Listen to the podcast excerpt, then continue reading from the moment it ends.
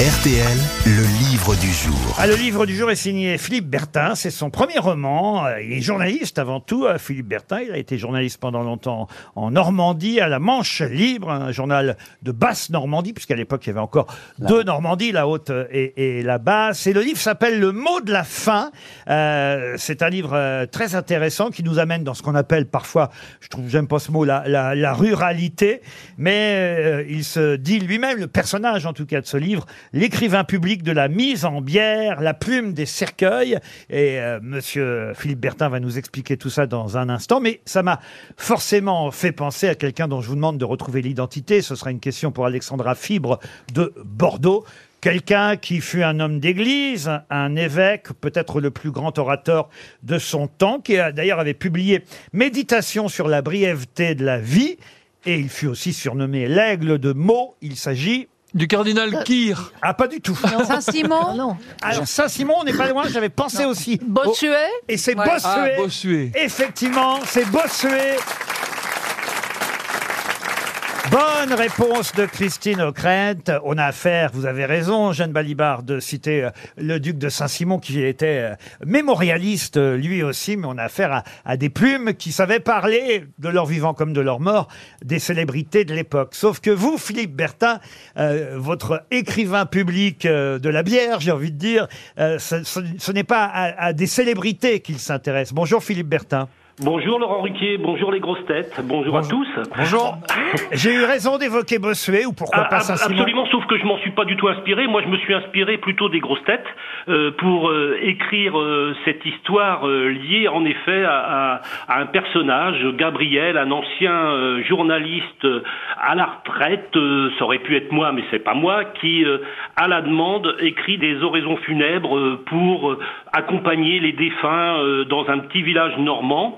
Et, et notamment, vous parliez tout de suite de, de Johnny Hallyday. Il se trouve que une des oraisons funèbres euh, concerne un, un monsieur René qui était un fan de Johnny Hallyday. Et pour cela, bah, Gabriel écrit une oraison euh, à partir des, des mots des chansons de, de Johnny. Et il y en a plein comme ça. En fait, Gabriel, Elle, il- a été facile à écrire d'ailleurs cette oraison. hein. Ça donne que je t'aime, que je t'aime, Absolument. que je t'aime, que je allumer le t'aime, que je t'aime, que je t'aime, que je t'aime.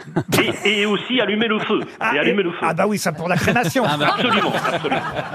Et alors, il se trouve que, il se trouve que Gabriel fait ça un peu Gabriel pour aider. Gabriel fait ça un peu pour, euh, euh, en, en effet, euh, Gabriel fait ça un peu pour aider, pour rendre service aux gens du, du village ou en tout cas aux, aux familles des, des défunts. Et puis, il se trouve que le hasard faisant bien les choses, sa compagne est médecin de campagne et quand elle voit arriver dans son cabinet des, des gens qui ne sont pas en très très grande forme, elle glisse euh, gentiment mais discrètement aux familles une carte de visite en disant écoutez, le moment venu, le plus tard possible évidemment, euh, vous pourrez euh, faire appel à, à Gabriel qui saura vous mettre des mots un petit peu aux, aux petits oignons pour accompagner la- les, les funérailles. Et puis donc du coup, de fil en aiguille, si j'ose dire, de cercueil en cercueil, eh ben, Gabriel devient non seulement la plume, en effet, comme un écrivain public, mais celui-là du, du cercueil, et l'affaire devient de plus en plus juteuse jusqu'au jour où, mais j'en dis pas plus. euh, Mais c'est très très réussi, ça s'appelle le mot de Merci. la fin.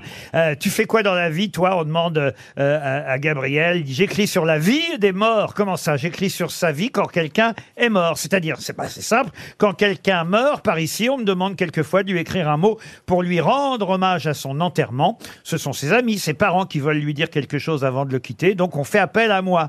Et t'en as beaucoup comme ça Bah, ça dépend des périodes. Il y a des saisons plus belles que d'autres. à la Toussaint, c'est pas mal. Et puis avec la grippe, parfois, ça tombe comme des mouches. Du coup, j'ai du pain sur la planche. Un cercueil en suit un autre. Les hommages défilent. Voilà, je vous lis un extrait euh, de, ce livre. Euh, c'est un peu d'humour noir aussi, comme euh, l'aime Jérémy euh, Ferrari, euh, évidemment. Vous savez que je l'ai- vous savez que je l'ai fait ça? C'est-à-dire? Quand je suis arrivé à Paris, je cherchais tous les petits jobs possibles, etc. Donc j'écrivais, j'écrivais pour des humoristes, j'écrivais pour plein de trucs. Et un jour, je voyais un truc d'écrivain public, ça, comme Ouais, ça ouais. appelle.